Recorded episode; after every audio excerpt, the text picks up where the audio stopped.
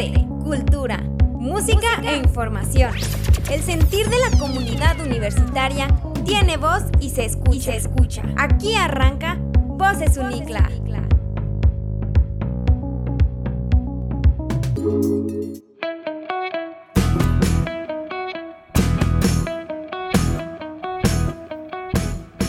Bienvenidos a la quinta edición de Voces Unicla, el podcast de la Universidad Contemporánea de las Américas. Yo soy Remy Martín y en los próximos minutos le daremos eco a las voces. Vive alegre, vive amoroso, vive con fe, vive inteligente, vive Unicla. Este 2021 cumplimos 20 años de existencia.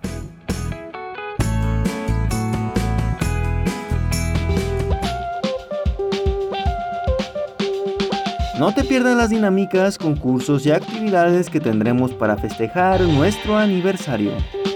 El pasado 25 de abril cumplimos 20 años de existencia y ten por seguro que, cuando las condiciones lo permitan, los eventos presenciales estarán ahí para festejarlo.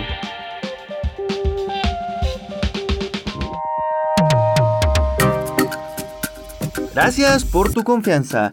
Si realizaste tu inscripción antes del 25 de abril del presente año para primer ingreso a licenciatura, ya tienes un 40% de descuento en todas las mensualidades del primer cuatrimestre. La semana académica UNICLA estuvo llena de actividades de provecho. En el plantel Las Américas de la mano de Capital C conocimos las tendencias de emprendimiento en la actualidad. Por su parte, el maestro Ramón Nateras nos habló de los motion graphics y su importancia publicitaria. Por último, el psicólogo Hugo Gutiérrez nos compartió la importancia de las plataformas digitales laborales para la búsqueda de empleo.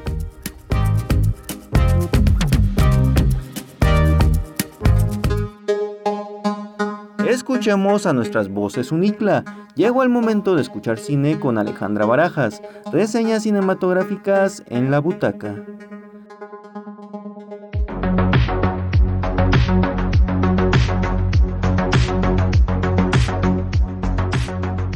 Justamente en un tiempo que parece apocalíptico, en el que estamos separados de todos aquellos que queremos y que no podemos abrazar, se estrena en el catálogo de Netflix Amor y Monstruos, y de ella hablaremos hoy. Bienvenidos de vuelta a la butaca. Recuerda que estas reseñas contienen spoilers, así que si tu intención es ver la película, mejor que lo hagas de una vez. Dirigida por Michael Matthews, Amor y Monstruos nos trae la historia de un chico que vive en una realidad post-apocalíptica, donde los insectos y anfibios han mutado y arrasaron con la mayor parte de la raza humana. Los pocos sobrevivientes deben vivir en búnkers debajo de la tierra y subsistir en armonía, divididos por colonias, Joel lleva 7 años viviendo así, rodeado de personas a las que considera su familia, pero se da cuenta que es el único de todos que no tiene pareja. Por lo que cuando logra contactar en otra colonia, en otro búnker a su exnovia de la escuela, no lo piensa más y decide salir a la superficie a emprender un viaje de 150 kilómetros, exponiendo su vida a las aterradoras y asquerosas criaturas que habitan el mundo, con tal de reencontrarse con la única chica de la que se ha enamorado. ¿Qué extrañas aventuras le esperan? Para descubrirlo tendrás que verla por ti mismo.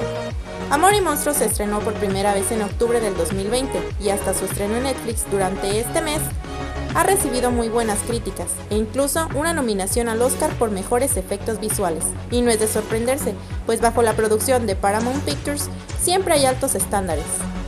El protagonista, Dylan O'Brien, hace un excelente trabajo, pues desenvuelve a la perfección su papel, tiene toques de comedia muy precisos y logra simpatizar gratamente con la audiencia. A pesar de tener que hacer el papel de un cobarde adolescente que se queda pasmado cuando ve un monstruo, el personaje evoluciona con el rumbo de la película, hasta convertirse en un casi experto cazador de criaturas. En cuanto a las críticas han sido muy amables con la película, y con buena razón, pues es un filme que te mantiene entretenido durante los 109 minutos de duración, los efectos visuales son tan buenos como para merecer la nominación al Oscar, y la ambientación y banda sonora van acordes a la estructura de la película. Lo único que tal vez pudiera criticarle es que es una película un tanto cliché, pues es justo como las películas americanas adolescentes, en donde ya te esperas lo que pasará al final, pero aún así sigue siendo buena como para seguirla viendo. Personalmente le daría un 4 de 5 estrellas solamente por no tener el elemento sorpresa que se disfruta tanto de repente en los filmes. Te recuerdo que ya está disponible en el catálogo de Netflix, así que si quieres relajarte y reír un poco, ¿qué esperas para ver Amor y Monstruos? Yo soy Alejandra y ya puedes levantarte de la butaca.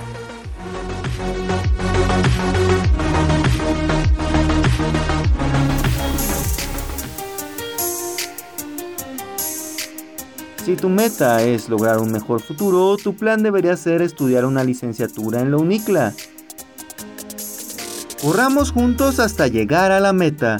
La carrera atlética virtual UNICLA 2021 arranca el 27 de junio y las inscripciones ya están abiertas.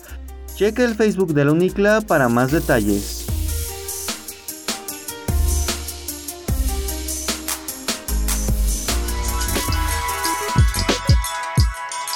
Felicidades diseñadores gráficos, esta semana festejamos su día y a propósito, si quieres aprender a utilizar software de diseño, dibujar, pintar, generar páginas web, editar, grabar, hacer doblaje, aplicar técnicas de marketing y publicidad, no puedes perderte la oportunidad de estudiar diseño gráfico y publicidad en la UNICLA.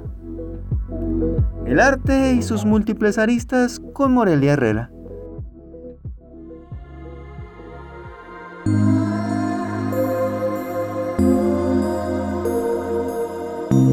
Hola a todos, yo soy Morelia Herrera y esto es En este episodio hablaremos de uno de los primeros estilos del arte occidental que se extendió por Europa, el arte románico. Es posible situar durante la Edad Media diferentes periodos estilísticos inspirados en el cristianismo, y uno de los primeros en llamar la atención de la historia del arte es el arte románico, el cual surge a finales del siglo X este se caracterizó por ser una herramienta evangelizadora del pueblo no letrado.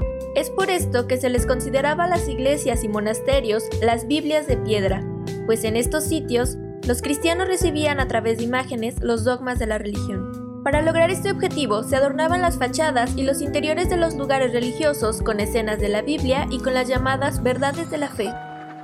Podemos encontrar este estilo dividido en tres periodos principales, el primero de estos es conocido como primer románico, que abarca desde el siglo X hasta el segundo tercio del siglo XI. Surgió en la región de Lombardía, posteriormente se extendió a Francia y España. Aunque este periodo fue de utilidad para la creación del estilo, fue hasta el románico pleno en donde podemos hablar de un estilo consolidado y homogéneo. De esta manera comienza la difusión del arte románico gracias a la renovación monástica, la reforma gregoriana y la apertura de nuevas vías de comunicación terrestres y marítimas. Finalmente, el románico tardío, que surge a mediados del siglo XII, trae consigo las últimas expresiones del arte románico y los primeros vistazos del gótico. Se considera un periodo de transición denominado por algunos estudiosos como el manierismo románico. Entre las tendencias plásticas de la época se encuentra la técnica del fresco y el temple. También se encontraban las pinturas sobre tela para decorar los frontales del altar. Destacaba la rigidez de las figuras, la frontalidad, la ausencia de perspectiva y la presentación de una determinada estructura jerárquica determinada por el tamaño de las figuras. El arte románico fue ese primer estilo que recorrió Europa y que podemos considerar homogéneo, no obstante, aún sigue siendo un arte temprano que carece de autoría propia con una firma de artista definida.